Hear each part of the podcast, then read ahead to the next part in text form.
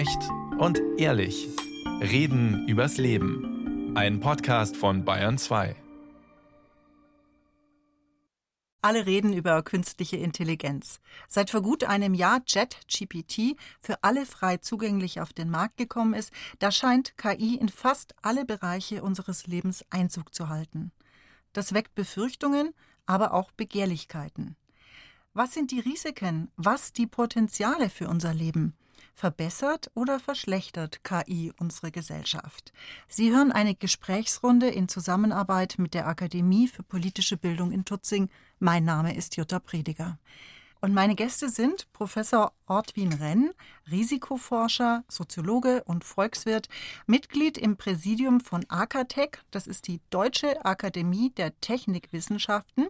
Und heute ist er uns zugeschaltet von seinem Wohnort aus in Potsdam.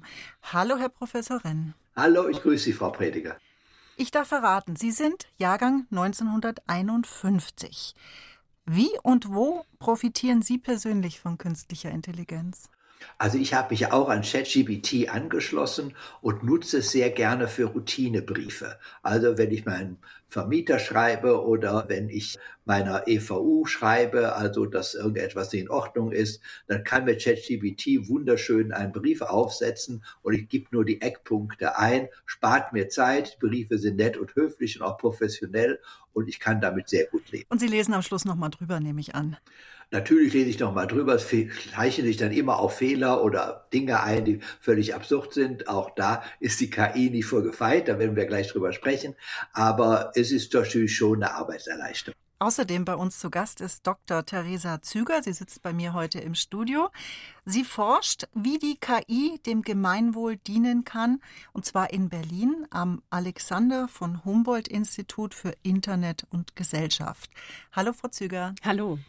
Sie sind Jahrgang 1982, also rund mhm. 30 Jahre jünger als Herr Professor Renn. Mhm. Wo und wie benutzen Sie den KI? Äh, zum Beispiel für wissenschaftliche Recherchen gibt es ein System, das heißt Elicit. Und das hilft tatsächlich, einen sehr guten Überblick zu ganz verschiedenen Forschungsfragen zu finden, indem es mir aktuelle Titel, Paper, Bücher, Veröffentlichungen anzeigt und mir jeweils eine kurze Zusammenfassung gibt. Ich muss dann zwar noch selber lesen, selber verstehen und selber arbeiten, aber das ist eine ziemliche Erleichterung. Ne? Also viele kennen Google Scholar und ich würde sagen, Elicit ist da nochmal eine Stufe klüger in der Unterstützung und das ist was, wovon ich auf jeden Fall gerne profitiere. Es gibt gerade einen riesen Hype um künstliche Intelligenz. Mhm spätestens seit ChatGPT. Das macht Ängste, das schürt Ängste, Befürchtungen, aber viele versprechen sich natürlich auch Profite davon, mhm. weckt also auch Begehrlichkeiten. Wie sehen Sie das Thema? Also ChatGPT war so ein bisschen der Aha-Moment für ganz viele, weil sie das erste Mal die künstliche Intelligenz, über die so viel geredet wurde, selber ausprobieren konnten. Und ich glaube, dann waren viele geschockt, aber auch überrascht, was da passieren kann.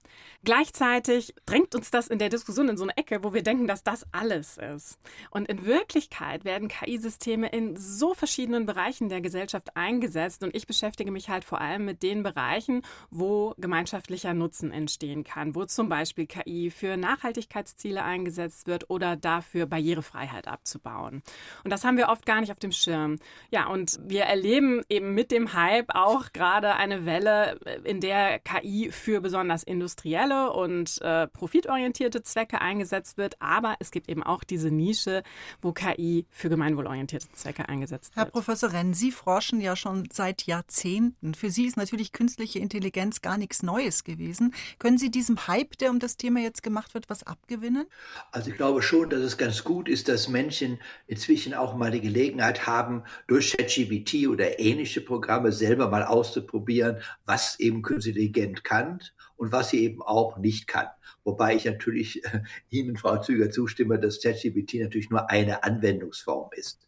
Aber ich denke, das ist diejenige, die für den Alltag am ehesten einsetzbar ist und, wie ich es eben schon gesagt habe, für Routinebriefe auch durchaus einsatzfähig ist. Für viele andere Dinge, von die man glaubt, könnte man künstliche Intelligenz gut einsetzen. Da sind wir noch nicht so weit, da sind die Ergebnisse noch nicht so, wie wir sie gerne hätten.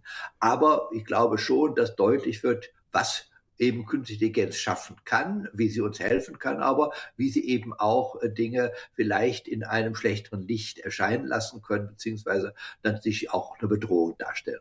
Digitale Systeme beherrschen unseren Alltag schon ganz, ganz lange. Was ist denn jetzt so der Kernunterschied zu einer künstlichen Intelligenz? Also aus meiner Sicht kann man es so erklären, dass äh, die digitalen Dienstleistungen, die wir bisher hatten, immer auf Algorithmen bestanden haben, die wenn dann machten. Also wenn ein rotes Licht aufleuchtet, dann musst du dies oder jenes machen oder wenn dies oder jenes erscheint, dann musst du XYZ machen. Die künstliche Intelligenz macht eigene Entscheidungen. Also sie hat Sensoren oder eben ganz bestimmte allgemeine Algorithmen, die ihr, also der künstlichen Intelligenz, es erlaubt, eigenständige Schlüsse zu ziehen.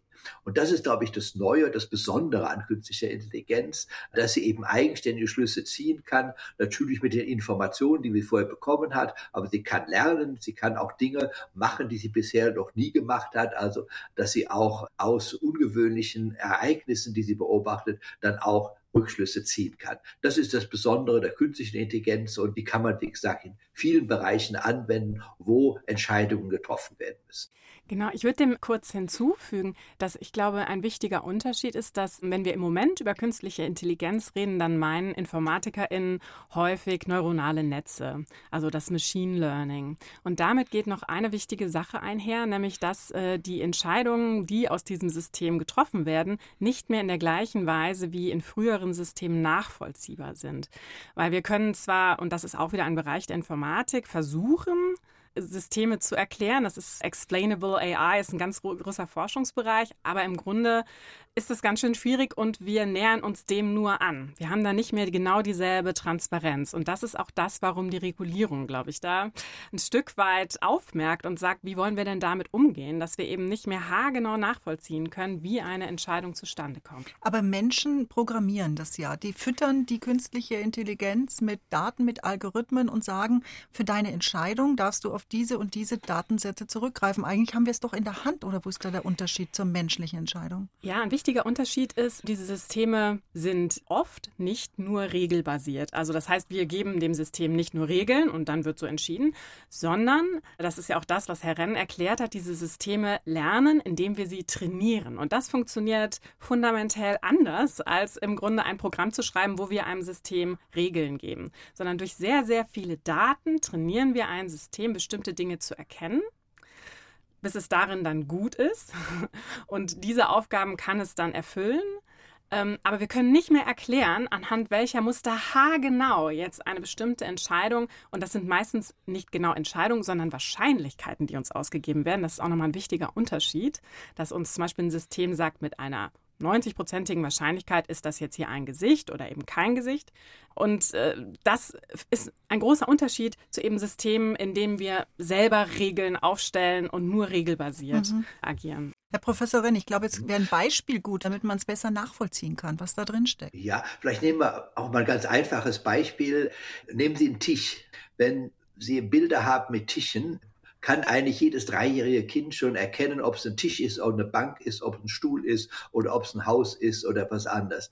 Dabei ist Tisch hochkompliziert. Es kann vier Beine haben, drei Beine haben, ein Bein, es kann rund sein, es kann viereckig sein, es kann Mitteltisch sein, Couchtisch sein, es kann ein Esstisch sein. Also ist ganz, ganz schwierig eigentlich nur aufgrund des Bildes zu sagen, ob das ein Tisch ist oder nicht. Und lange Zeit haben Computer, die regelbasiert waren, auch die Tische schlecht zuordnen können. Wenn man sagt, es muss vier Beine oder drei oder zwei oder ein Bein haben, ja, was ist es denn dann? Ja? Und gerade jetzt dadurch, dass man jetzt tausende von Bildern mit Tischen gibt, kann der Computer lernen, einen Tisch von einer Bank, äh, von einem Haus, von einem Stuhl zu unterscheiden, was wir interessanterweise schon bei dreijährigen Kindern voraussetzen können. Also deswegen ist ein ganz einfaches Beispiel, wo eben diese Form des Lernens aufgrund eben von vielen tausend Einzelbeispielen, dass man man sich dann eigentlich dem annähert und dann sagen kann, mit großer Wahrscheinlichkeit ist das hier ein Tisch und keine Bank, ja, ein sehr anschauliches Beispiel, äh, dann eben dadurch lernen zu können. Und das ist, glaube ich, so das Grundelement. Mhm, das war jetzt super erklärt. Wie können wir denn künstliche Intelligenz denn nun nutzen, um unsere Gesellschaft besser zu machen? Ja, es gibt natürlich eine ganze Reihe von Anwendungsgebieten der KI. KI kann dem medizinischen Personal sehr stark helfen. Einerseits bei Routineaufgaben, das ist das, was ich ganz am Anfang erwähnt habe, aber auch beispielsweise in der Diagnose Vielfach ist es so, dass wir Mediziner, Medizinerinnen sehr schnell von Symptomen dann auf eine bestimmte Diagnose rückschließen. Da ist oft die KI auch besser, weil sie eben alle möglichen Symptome gemeinsam ansieht und dann versucht, die Wahrscheinlichkeit zu ermitteln, warum es diese Krankheit und nicht eine andere. Wir können natürlich im Arbeitsleben, eben wurde Machine Learning angesprochen, dass eben Maschinen selbstständig Entscheidungen treffen können, also auch eben beispielsweise individueller entscheiden, wie eine Werkform beispielsweise auszusehen hat, wie eine Prozesssteuerung auch flexibel gestaltet werden kann. Wir können im großen Bereich der Dienstleistungen einsetzen, sei es im rechtlichen Bereich, sei es im Bildungsbereich. Und wir können sie natürlich auch im Bereich sozialer Dienste einstellen, also sei es im Bereich jetzt äh, der Nachhaltigkeit, der Umstellung, dass man die Stoffströme besser analysieren kann und vielleicht auch besser steuern kann. Hat, also es gibt sehr, mhm. sehr viele Anwendungsmöglichkeiten. Da hat Frau Züger noch einige Beispiele, nämlich auf Lager. Sie arbeiten ja auch mit der Diakonie zusammen. Genau, wir sind im Austausch. Also das ist zum Beispiel eine der Organisationen, mit der wir immer wieder im Austausch sind, weil eben auch im Bereich der Wohlfahrten und des gemeinnützigen Sektors die Frage, wie können wir KI eigentlich für unsere Ziele nutzen, immer wichtiger wird. Und deswegen ist das zum Beispiel eines der Unternehmen, mit denen wir da in einem Austausch sind. Wie können die Leute, die bei der Diakonie arbeiten, davon profitieren? Also die sind überlastet. Tendenziell ja, gibt es Personalmangel. Das ist natürlich eine sehr große pauschale Frage. Aber ich glaube, wir müssen so ein bisschen wegdenken von dieser Idee, KI ersetzt immer Menschen. Weil gerade in den Beispielen, die ich und mein Team erforschen, sehen wir, dass KI oft eher Entscheidungen besser macht oder Menschen assistiert. Ich kann gerne mal von so ein paar Beispielen berichten. Wir mappen sehr viel und ein großer Bereich, mit dem wir uns beschäftigen, ist KI im Einsatz für Nachhaltigkeitsziele. Was ist Mappen? Mappen, ach Entschuldigung. Also wir erstellen quasi Landkarten dazu, was denn KI-Projekte sind und wo sie stattfinden und verorten im Grunde, welche Projekte das sind, weil um sie zu verstehen, brauchen wir eben die Details, wer macht was, wofür, mit welchem Ziel, mit welchen Systemen und das finden wir heraus.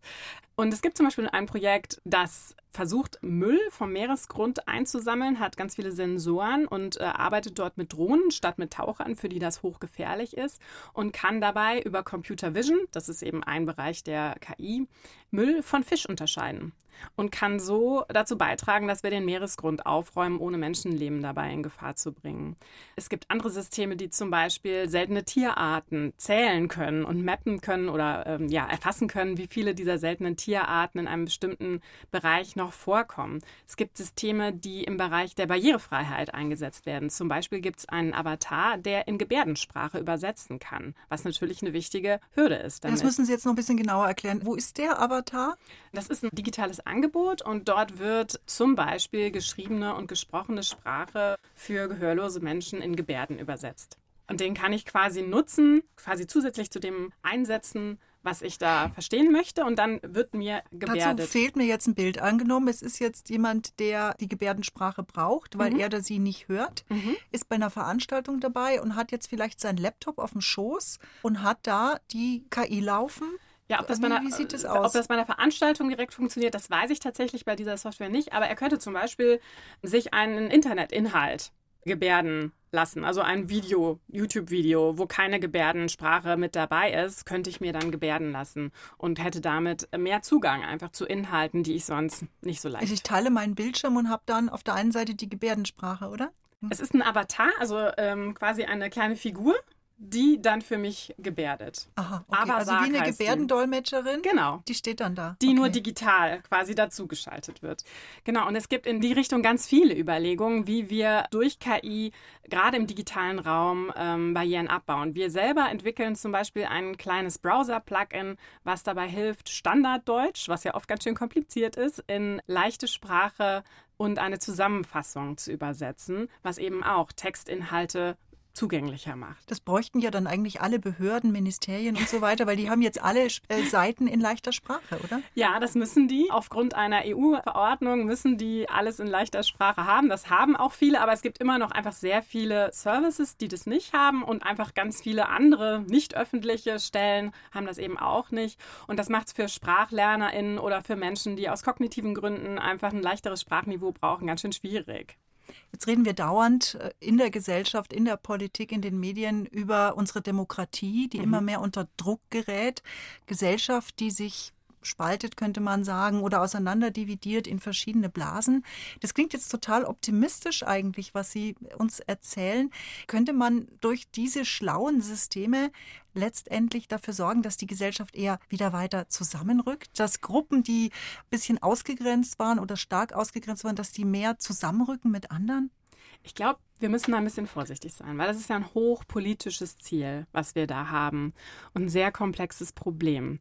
Und ja, KI wie andere digitale Technologien können politische und soziale Ziele unterstützen, aber letztlich geht es immer quasi um unser menschliches politisches Handeln, um das möglich zu machen. Also ich kann Ihnen ganz viele einzelne kleine Bereiche nennen, wo KI-Systeme uns in einer bestimmten Arbeit unterstützen können. Aber dieses Heilsversprechen, dass KI magisch unsere Demokratie wieder richtet oder große Polarisierungen verändern kann, dem ja, würde ich nicht beipflichten, sondern ich glaube, wir müssen an den wichtigen Stellen schauen, dass wir KI so regulieren, dass Demokratie nicht gefährdet wird. Und das ja, ist ein ganz wichtiger Auftrag für die nächsten Jahre. Aber ähm, ja, daran zu glauben, dass quasi künstliche Intelligenz dieses Metaproblem unserer Gesellschaften oder die Herausforderungen, die jetzt vor uns liegen, für uns lösen kann, ja, das ist ein Irrglaube. Herr Professor Renn, wie sehen Sie das? Also zunächst mal glaube ich auch, dass äh, KI hier eher ein Instrument ist als ein eigenständiger Akteur. Und Instrumente kann ich immer einsetzen, einerseits für was Gutes, aber ich kann es natürlich auch missbrauchen. Das heißt also, wir haben immer diese Ambivalenz der Technik. Und wenn ich über das Gute jetzt spreche, wir nutzen jetzt auch schon die ersten KI-Systeme beispielsweise für Bürgerbeteiligungsprojekte, die wir dann online durchführen. Da kann jeder das am Bildschirm mitmachen. Da kann die KI beispielsweise Meinungen zusammenfassen oder eben, äh, dass man eben gemeinsames Brainstorming macht. Da ordnet dann die einzelnen Punkte schon richtig zu. Das hilft sehr für den Moderator, die Moderatorin, effektiv und effizient dann auch äh, online dann mit den Menschen zusammenzukommen. Aber es gibt natürlich auch Gefahren. Die größte Gefahr, die ich im Moment sehe, ist äh, die Gefahr, äh, dass eben Falschinformationen erzeugt werden. Das wurde immer schon getan. Aber mit KI kann das so geschickt gemacht werden, dass es kaum einer merkt. Also wir können Bilder so manipulieren, äh, dass man glaubt, die sind echt. Wir können Texte so manipulieren, dass man es wirklich glaubt, dass das wie echt ist. Und inzwischen auch Stimme, äh, das war bisher immer am schwierigsten. Auch das ist jetzt inzwischen möglich. Das braucht man sehr gute Systeme, um dann noch die Fälschung herauszufinden. Auf der anderen Seite gibt es ja KI-Systeme, die diese Fälschungen dann auch wieder entlarven. Naja, also das ist immer so Katz-und-Maus-Spiel, nicht? Auf der einen Seite gibt es natürlich KI-Systeme, die das wieder enttarnen können, aber für viele Dinge, also beim Bild wird es heute ganz, ganz schwierig, auch für KI das zu erkennen. Äh, beim Ton, da weiß vielleicht auch Frau Züger mehr drüber, aber bislang, also mit denen ich gesprochen habe, den äh, KI-Akustikerinnen und Akustikern sagen, wir können es noch, aber die Fälschungssysteme sind inzwischen so gut, dass es wirklich enorme Anstrengungen bedarf, um eine solche Fälschung tatsächlich dann auch nachweisen zu können. Frau Zöger nickt. Ja, ich kann dem äh, nur beipflichten. Das wird auf jeden Fall eine Herausforderung, auch für den Journalismus. Ich glaube, da wird auch ganz viel gemacht und da gibt es eine große Wachsamkeit, dass das ein wachsendes Thema ist, wo auch mit ForscherInnen kollaboriert wird. Wir selber haben auch ein Projekt in die Richtung, wo wir äh, FaktencheckerInnen dabei unterstützen, im Grunde in dieser Masse der möglichen Behauptungen, die da im Internet herumschwirren, eine Vorauswahl zu treffen, weil das tatsächlich schwierig ist zu sagen, was sind denn eigentlich die Behauptungen, auf die wir uns jetzt konzentrieren sollten bei all dem, was rumschwirrt. Ähm, und das entwickeln wir auch im Austausch mit FaktencheckerInnen gemeinsam, um im Grunde ihre Arbeit effizienter zu machen, damit sie wirklich sich darauf konzentrieren können, ihr menschliches Hirn, ihre menschliche Intelligenz auf den Faktencheck zu legen, weil der ist oft so komplex, dass das nicht so einfach zu automatisieren ist. Auch wir haben im Bayerischen Rundfunk eine eigene Einheit, die Faktenchecker-Einheit mit dem Faktenfuchs und sind genau da auch dran und das schon seit Jahren. Ich glaube, eine zweite Sache, die man hier noch mit nennen müsste, sind die sogenannten Bots. Also es sind eigentlich Maschinen, die sie als Menschen ausgeben und in diesen Foren mitreden. Bislang war das einfach immer so, dass diese Bots im Prinzip nur ein Echo gegeben haben dessen, was andere gesagt haben. Und wir wissen aus der Psychologie, wenn ich irgendetwas Absurdes eingebe und tausend Leute sagen, das stimmt, das ist ja richtig, genau so, dann glaube ich das 100 Prozent und vielleicht gerade auch bei Wahlen oder anderes mehr kann das meine Wahlentscheidung mit beeinflussen. Mit künstlicher Intelligenz, die wir heute haben, können diese Bots eben noch mehr menschlich erscheinen und wir haben dadurch noch mehr Möglichkeiten der Manipulation. Also wenn ich in einem Forum bin und äußere irgendeine Meinung, äh, beispielsweise weiß ich was, rechtsextreme Meinung, dann können natürlich Bots kommen und sagen, genau so ist es. Ich habe aber noch ein anderes Beispiel, das ist noch viel schlimmer und hier und hier kann ich verweisen auf diesen Link, der natürlich vorher gedrückt ist und gibt ein Bild ab, das die Meinung gibt, mein Gott, doch mal alle Welt ist meiner Meinung hier oder alle Welt unterstützt das.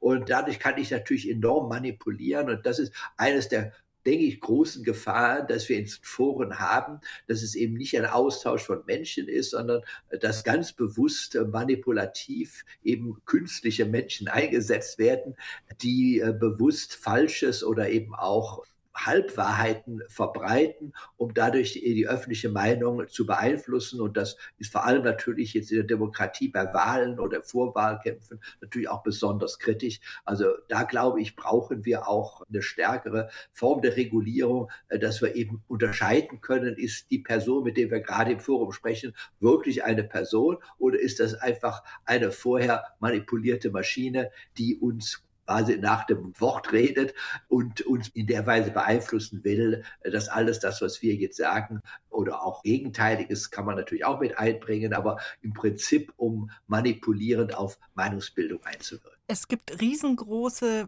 Gefahren der künstlichen Intelligenz. Es gibt aber auch mindestens genauso große Chancen, wie dadurch unsere Gesellschaft verbessert werden kann, das Leben von jedem Einzelnen, jeder Einzelnen. Was braucht es denn nun für Regeln, dass wir das Gute an der künstlichen Intelligenz im Sinne der Gesellschaft, im Sinne von einer Verbesserung nutzen können, Frau Züger? An welchen Schräubchen, Schrauben und großen Regler muss man drehen? Also die große Regulierung, die da ja gerade auf dem Weg ist, die ja genau über diese Frage nachdenkt, ist AI Act auf ähm, europäischer Ebene der da auf ganz verschiedene Themen im Grunde auch eingeht. Das ist ein risikobasierter Ansatz, der also sagt, welche Systeme sind vielleicht unbedenklich und welche, die sich zum Beispiel um sensible Daten drehen im Gesundheitsbereich, sind Hochrisiko. Wo wollen wir einen ganz hohen Standard des Schutzes und äh, auch der Überwachung dieser Systeme gewährleisten? Ja, und ich glaube, das ist so ein Ansatz, den wir auch gerade gehen, zu überlegen, welche Einsatzgebiete wollen wir und welche wollen wir auch nicht. Zum Beispiel so etwas wie Überwachungsszenarien, also die, die Nutzung biometrischer Daten. Wollen wir das oder wollen wir das nicht? Das ist ja gerade so ein Knackpunkt, der auch immer wieder diskutiert wird und auch im Moment wieder in der Diskussion ist, weil er aufgeweicht wurde im AI Act. Aber das ist im Grunde ein Schauplatz, wo wir das gerade diskutieren. Ich glaube, der ist noch nicht verabschiedet, der AI Nein. Act, der ist gerade noch in der Mache. Richtig, genau. Das werden wir relativ bald hoffentlich sehen, was dieses Gesetz vorschlägt und ob das aus ausreichend ist. Aber im Grunde ist damit ein ganz großer Apparat auch angedacht, dass eben ganz viele Systeme, die Risiko bergen, auf nationaler Ebene überwacht werden müssen und auch bestimmte Standards der Transparenz erfüllen müssen. Wie kann man denn garantieren oder dafür sorgen, dass Menschen nicht diskriminiert werden? Im Sinne von, da sind jetzt Algorithmen benutzt worden, die Minderheiten noch mehr diskriminieren, die noch mehr dafür sorgen, dass Menschen abgehängt werden vom digitalen Fortschritt.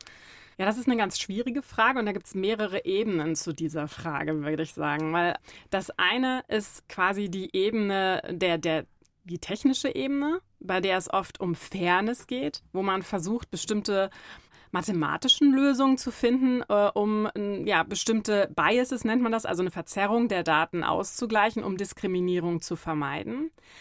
Aber das löst eigentlich tiefer liegende Diskriminierungsprobleme nicht im Kern sondern es ist im Grunde, versucht es eben mit mit einer technischen Lösung viel tiefer sitzende gesellschaftlich und strukturelle Diskriminierungsmuster zu lösen, was oft eben nicht ausreicht. Deswegen, ich glaube, gerade diese Frage, wie schaffen wir es, dass, dass diese Systeme nicht diskriminieren, die müssen wir manchmal noch wesentlich grundlegender angehen und uns fragen, wollen wir in bestimmten Bereichen überhaupt diese Systeme einsetzen, wenn sie so eine hohe Gefahr bergen, zu diskriminieren. Hm. Genau, aber ich wollte noch etwas äh, zu der Frage hinzufügen, weil ich glaube, wir brauchen eben nicht nur Einschränkungen und Regeln, wir brauchen auch den Willen zur Förderung.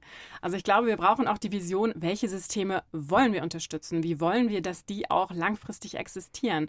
Weil das ist was, was wir in unserer Forschung beobachten, dass gerade die Systeme, die im gemeinwohlorientierten Bereich sind, sehr ums Überleben kämpfen und sehr darum kämpfen müssen, überhaupt nachhaltig funktionieren zu können. Was Sie vorhin für Beispiele genannt haben, Genau. Umweltschutz, Genau. Müll am Meeresgrund. Oder Barrierefreiheit. Und oft sind es halt auch Systeme, die kein Geschäftsmodell haben, sondern die wirklich Non-Profit für das Gemeinwohl etwas leisten und diese Systeme auch äh, als Gesellschaft langfristig nachhaltig zu installieren und dafür eine Forsch Forschungs- und Förderlandschaft zu schaffen, ein Ökosystem, was im Grunde diese Systeme trägt, Wissen teilt, Wissen weitergibt, Infrastrukturen weitergibt, öffentliche Infrastrukturen für diese Systeme bereithält. Das ist eben auch ein ganz wichtiger Auftrag, weil ich glaube, wenn wir das wollen, dass wir als Gesellschaft KI für uns nutzen, dann müssen wir diese Infrastruktur aufbauen und die gibt es im Moment noch nicht in dem Ausmaß, dass das wirklich Impact haben kann.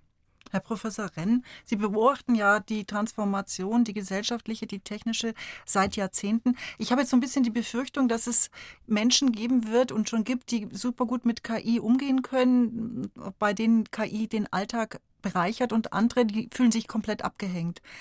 Wie kann man denn Menschen mitnehmen bei dieser Transformation? Also ich glaube, dass gerade da die KI eine gute Chance ist, weil die eben auch das sogenannte Interface, also die Verbindung zwischen der Maschine und den Menschen verbessern kann. Wir sehen ja heute schon, also ich mit den Computern begonnen hatte, mit denen zu arbeiten, da musste ich so neue Sprachen lernen, ja, die völlig unabhängig sind von der Sprache, mit der ich mich normalerweise im Alltag äh, bewege. Äh, dann konnte man irgendwann dann doch mal eher normale Sprache eingeben, dann konnte man plötzlich äh, reden mit dem Computer und jetzt äh, wir einen Bereich entdeckt, wo ich auch Alltagssprache nutzen kann, um beispielsweise mit dem Computer dann gemeinsam Probleme zu lösen. Also ich glaube, die Hürden werden eher durch KI zurückgenommen. Natürlich befinden wir uns da noch am Anfang, auch bei ChatGPT hat man natürlich viele gemerkt, dass man hm, doch noch nicht so richtig damit zurechtkam. Und wenn man jetzt an diese neuen bildgenerierenden äh, äh, Systeme denkt, die sind noch relativ schwierig zu bedienen.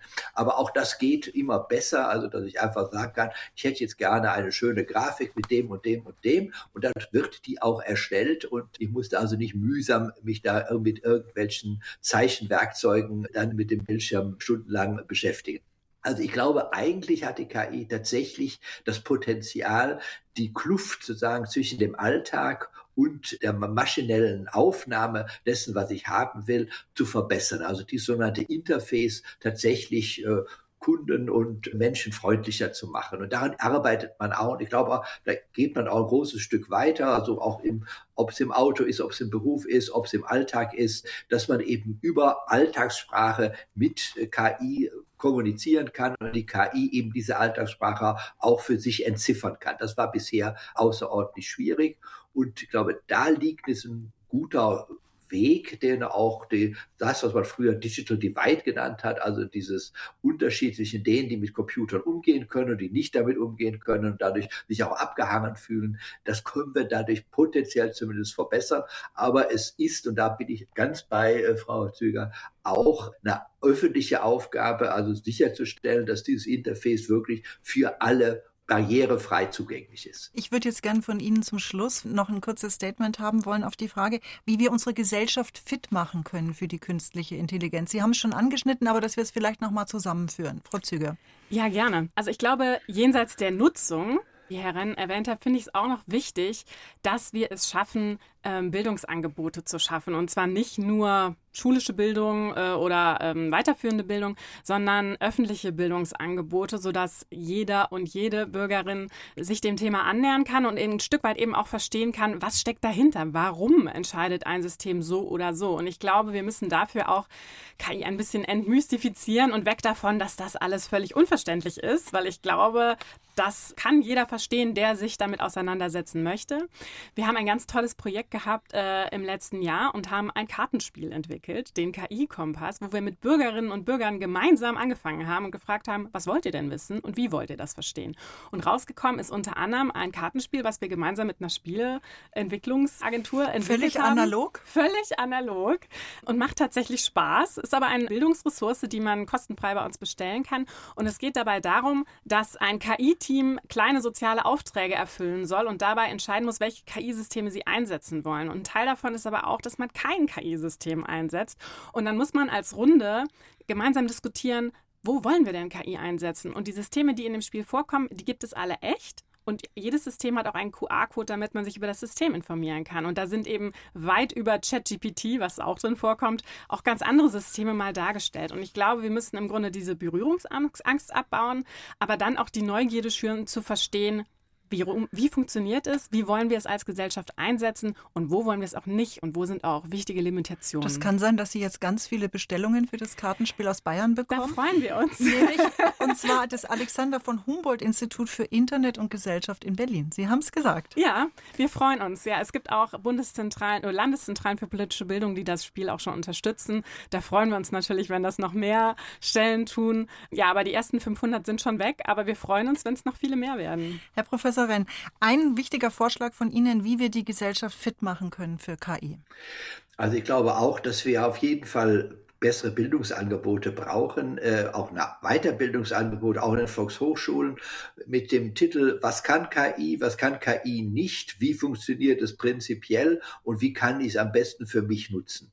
Also einfach diese Fragen. Ich muss jetzt nicht alle Personen zu Informatikerinnen und Informatikern ausbilden. Äh, die brauchen wir auch, aber das muss nicht jeder können. Aber ich muss ungefähr wissen, wo sind die Grenzen von KI, wo soll ich sie nutzen, wo kann ich sie nutzen, wo muss ich vorsichtig sein. Also das sind, glaube ich, Dinge, die wir machen können. Und schön wäre es noch, eben wurde schon darauf hingewiesen von Frau Züger, dass eben KI auf äh, Assimilationen und Wahrscheinlichkeiten hin ausgerichtet sind.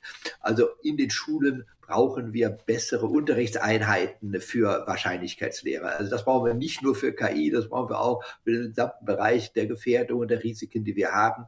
Das ist ein unterbelichteter Bereich bei uns. Wir haben es auch äh, bei Corona gesehen, Leute mit solchen Wahrscheinlichkeitsaussagen schwer zurechtkommen. Äh, das ist ein bisschen die Grundvoraussetzung, dass man auch KI gut verstehen kann. Also da wäre natürlich grundlegend nochmal zu sehen, das müsste eigentlich im Mathematikunterricht sehr viel intensiver behandelt werden, weil es später für den Alltag, in dem wir uns bewegen, eine große Bedeutung Verbessert oder verschlechtert künstliche Intelligenz die Gesellschaft? Das war unsere Frage hier in Bayern 2 debattiert. Vielen herzlichen Dank fürs Mitdiskutieren, Dr. Theresa Züger vom Alexander von Humboldt Institut für Internet und Gesellschaft, was in Berlin beheimatet ist. Und vielen Dank, Professor Ortwin Renn, Soziologe, Risikoforscher und Volkswirt zugeschaltet aus Potsdam. Dankeschön. Vielen Dank für die Einladung. Vielen Dank.